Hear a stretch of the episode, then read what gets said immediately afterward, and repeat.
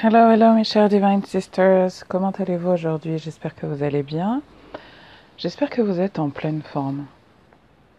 Alors euh, aujourd'hui on va parler d'un sujet euh, qui je pense va toucher beaucoup, beaucoup d'entre vous, beaucoup d'entre nous. C'est celui de notre ancrage et de notre relation avec notre mère et du lien entre euh, notre mère et notre capacité à nous ancrer. Alors souvent quand on parle d'ancrage, euh, on pense souvent à, vous voyez, faire l'arbre, faire la méditation, faire une méditation d'ancrage. Et en fait, on oublie que notre pratique spirituelle n'est que le reflet de notre vie. Et euh, l'une des membres euh, donc, du programme Zen Organisé actuellement euh, m'a fait part en fait de son, sa lassitude et de son ras-le-bol par rapport au fait que, eh bien, depuis de très nombreuses années maintenant, elle a du mal à se stabiliser à un endroit, de se sentir vraiment chez elle quelque part. Et son souhait le plus, le plus cher en ce moment, c'est vraiment de pouvoir se stabiliser à un endroit, de se sentir enfin chez elle, chez soi, hein, de pouvoir poser les bagages quelque part et de se dire ça y est, c'est bon, I'm in. Et, euh, et en fait, euh, souvent, on ne voit pas que la difficulté à s'ancrer quelque part, euh, elle vient souvent de notre relation avec notre mère. Quand on a du mal à, affronter, confronter notre mère à lui dire ce qu'on pense, à lui dire ce qu'on pense euh, et parfois même à, en fait à accepter que la manière dont elle nous aime, c'est la seule manière qu'elle a de nous aimer. Hein, euh, si vous avez lu le livre Arrête d'être une femme forte, euh, c'est un des premiers chapitres que j'évoque. Hein. J'ai dit certaines d'entre nous qui sommes des femmes fortes, euh, on a ou avons eu le sentiment à un moment donné dans notre vie que notre mère ne nous aime pas, qu'elle nous déteste, qu'elle ne nous a pas voulu, euh, parce que dans son comportement, il est aux antipodes en fait de l'amour maternel euh, tel qu'on en a besoin. Euh, et donc, euh, notre relation avec notre mère, euh, pour laquelle on doit nécessairement, à un moment donné, faire bonne figure. Hein, on doit dire aux autres, mais non, j'ai aucun problème avec ma mère, tout se passe bien. Ma mère est géniale, ma mère c'est la mère parfaite, etc. Cette espèce de sacralisation de la mère. Et oui, vos mères sont parfaites puisqu'elles sont exactement ce dont vous avez besoin pour évoluer vous. Euh, et en fait, on n'a pas tous besoin de la même mère pour pouvoir euh, devenir qui on est. Euh, et en fait, on, a tendance à, à, fuir, à fuir cette émotion, à fuir ce sentiment que notre mère ne nous aime pas. Hein. on met des distances avec elle on ne sait pas lui poser de limites, euh, surtout si on a une maman pervers narcissique ou assez toxique, assez invasive, euh, qui va vraiment beaucoup porter de jugement sur nous, sur notre vie, ou au contraire une maman hyper distante, hyper froide, euh, qui ne nous apporte pas l'énergie féminine dont on a besoin. Cette énergie nourrissante, nourricière, hein, euh, les câlins, les bisous, vous toutes ces choses-là. Euh, quand on en a manqué, on a tendance à ravaler cela, à dire euh, non, c'est pas pour moi, c'est pas, c'est un truc de, de gosse de riche, c'est un truc de blanc, c'est un truc, voilà, c'est pas dans nos cultures. Alors que c'est faux, c'est faux, c'est une histoire qu'on se raconte. C'est une histoire qu'on se raconte pour, ben, pour s'éviter de souffrir. Et puis arrive un moment où en fait on regarde sa vie et on se rend compte que on a passé notre temps à fuir notre mère,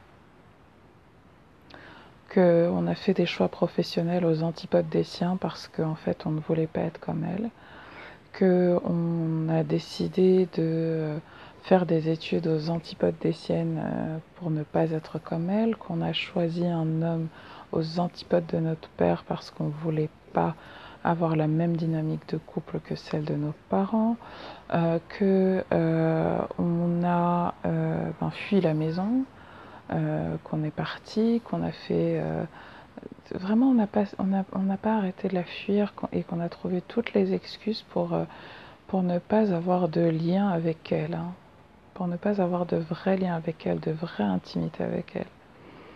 Hein, de lui laisser la possibilité de, ben, de nous juger et de nous faire souffrir. Et ça, ça peut se manifester en fait euh, quand on, fuit, on fuit, on fuit, on fuit, on regarde sa vie et ça peut aussi se manifester dans, dans notre logement. Notre logement. Vous voyez, il y a des gens qui ont la bougeotte. Hein, ils ne peuvent pas faire euh, plus de 3, 4 ans, 5 ans dans un même endroit. Et en fait, euh, c'est leur manque d'ancrage, hein, leur manque d'ancrage avec leur propre mère qui se joue. Car la relation qu'on a avec notre mère euh, va façonner notre relation avec la terre mère nourricière. Et donc quand on fuit notre mère, on fuit aussi la terre. Et donc on a du mal à poser nos valises et surtout on a du mal à mettre euh, à s'implanter quelque part, à avoir des racines stables et solides quelque part. Et, euh, et donc je, vais vous donner l'exemple d'une de mes, d'une de mes euh, clientes qui voilà, a, a déménagé à de, à de, nombreuses reprises, et est passée de, sur plusieurs continents même. Et en fait, euh, il y a eu un moment donné où elle en a eu marre, elle était fatiguée et elle me l'a dit. Euh, pendant, euh, voilà, elle a fait, je pense, un organisé il y a deux, deux ans. Elle était à l'étranger et en fait, elle voulait revenir en France. Et, et en fait, elle n'arrivait jamais à trouver de logement alors que voilà, c'est une, une femme qui qui n'a aucun problème financier. Et elle ne trouvait pas de logement. À chaque fois qu'elle venait à Paris, euh, elle prenait Airbnb une semaine et puis euh, elle, voulait, euh, elle voulait prendre un truc, elle préparait ses dossiers et puis last minute, ça marchait pas. Ça marchait pas. Et elle me disait, mais je ne comprends pas, enfin, c'est vraiment ce que je veux. Je lui dis, mais dans ce cas-là, de quoi as-tu peur? De quoi as-tu peur De quoi as-tu peur Et donc là, euh, je lui ai fait faire euh, ben, un exercice que je vous fais faire aussi, qui est de noter toutes vos peurs. C'est-à-dire, ben, en fait, au pire du pire du pire, si tu viens en France, qu'est-ce qui va se passer? Si tu trouves un appartement, qu'est-ce qui va se passer? Pas sans chercher à filtrer. Donc c'est ce que je vous invite à faire aujourd'hui si vous vous reconnaissez là-dedans dans ce schéma. Au pire du pire du pire, qu'est-ce qui va se passer? De quoi as-tu peur? Si tu t'installes en France, ou si vous vous installez, ou si vous trouvez un appartement, si vous vous trouvez chez vous aussi, de quoi avez-vous peur? Et donc, elle, elle s'est rendue compte qu'elle avait énormément peur que euh, sa mère puisse venir chez elle et débarquer à n'importe quel moment. Elle avait peur de ne plus avoir d'intimité, elle avait peur de, des responsabilités, euh, qui risquait de lui incomber si les gens savaient en fait que euh, ben, elle avait un logement. En fait, elle avait peur de devoir poser des limites à son entourage, à sa famille. Elle avait peur que sa grande sœur lui refile un enfant euh, dont elle doit s'éduquer, dont elle doit s'occuper et éduquer. Euh, parce que sa, grande sœur était débordée et que euh, elle, comme euh, voilà, elle gagnait plutôt bien sa vie, elle avait peur qu'on lui, on lui mette des responsabilités sur la tête auxquelles elle, elle n'aurait pas su dire non. Et donc je lui ai dit, ben voilà ce sur quoi tu dois travailler, c'est que tu dois déjà être prête dans ta tête au fait que ça risque d'arriver et que tu aies déjà tes réponses toutes prêtes. Exemple, euh, si ta sœur vient te voir et qu'elle te demande d'éduquer son enfant ou de garder son enfant, il faut que tu apprennes à lui dire non. Et que tu apprennes à dire non avec euh, tout le drame qui risque d'arriver avec. Mais tu, tu dis non. Tu dis non pour X, X, X raisons. Je ne peux pas. Je ne peux pas, je ne le souhaite pas. Euh, je ne suis pas à l'aise avec l'idée de. D'accord Donc, une fois que vous avez fait le travail sur toutes les raisons pour lesquelles en fait vous avez peur, hein, the sum of all your fears, pourquoi vous avez peur de vous installer à un endroit, que vous avez déjà votre argumentaire déjà prêt, hein, il faut que vous vous rappeliez pourquoi c'est important pour vous et pourquoi vous le méritez. Et vous allez vous focaliser dessus et vous allez euh, le matin, quand vous faites votre méditation du matin, vous voyez cet endroit calme, paisible où vous voyez, ben, c'est votre maison, ça va être votre maison. Et vous allez utiliser le pouvoir de votre intention et votre visualisation créatrice pour vous imaginer dans votre endroit idéal, dans votre appartement idéal, chez vous. Et en fait, vous allez faire comme s'il était déjà là. C'est-à-dire, ça c'est la troisième étape, une fois avoir vu, après avoir vu vos peurs, deuxième étape, après avoir dit pourquoi vous méritez cette maison, trois, vous allez faire comme si c'était déjà le cas. Et que vous l'avez déjà. D'accord? Donc, je vais vous donner l'exemple que, euh, qui m'a le plus. Euh, où j'ai utilisé cette technique sans même m'en rendre compte. Euh, c'est que c'est quand j'ai ouvert mon, magasin à Paris, Belle et Ben. En fait, ce qui s'est passé, c'est que bon, moi, je savais que je voulais euh, ouvrir un magasin. Je le savais depuis parce que c'était le projet initial. C'était ce que j'avais souhaité, ce que j'avais visualisé. Je savais déjà comment j'allais le décorer.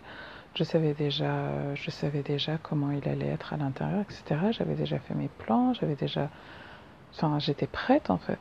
J'étais prête et la seule chose qui me manquait, c'était euh, l'occasion, c'est-à-dire le signal de l'univers qu'il était temps. Et donc, euh, ben en fait, ce qui s'est passé, c'est que euh, mon logisticien, chez qui j'avais confié tout mon stock et tout, a fait faillite. Et j'ai eu six semaines pour. c'était même pas six semaines, je crois que c'était trois semaines pour rapatrier mon stock et trouver un local pour pouvoir stocker toutes mes affaires.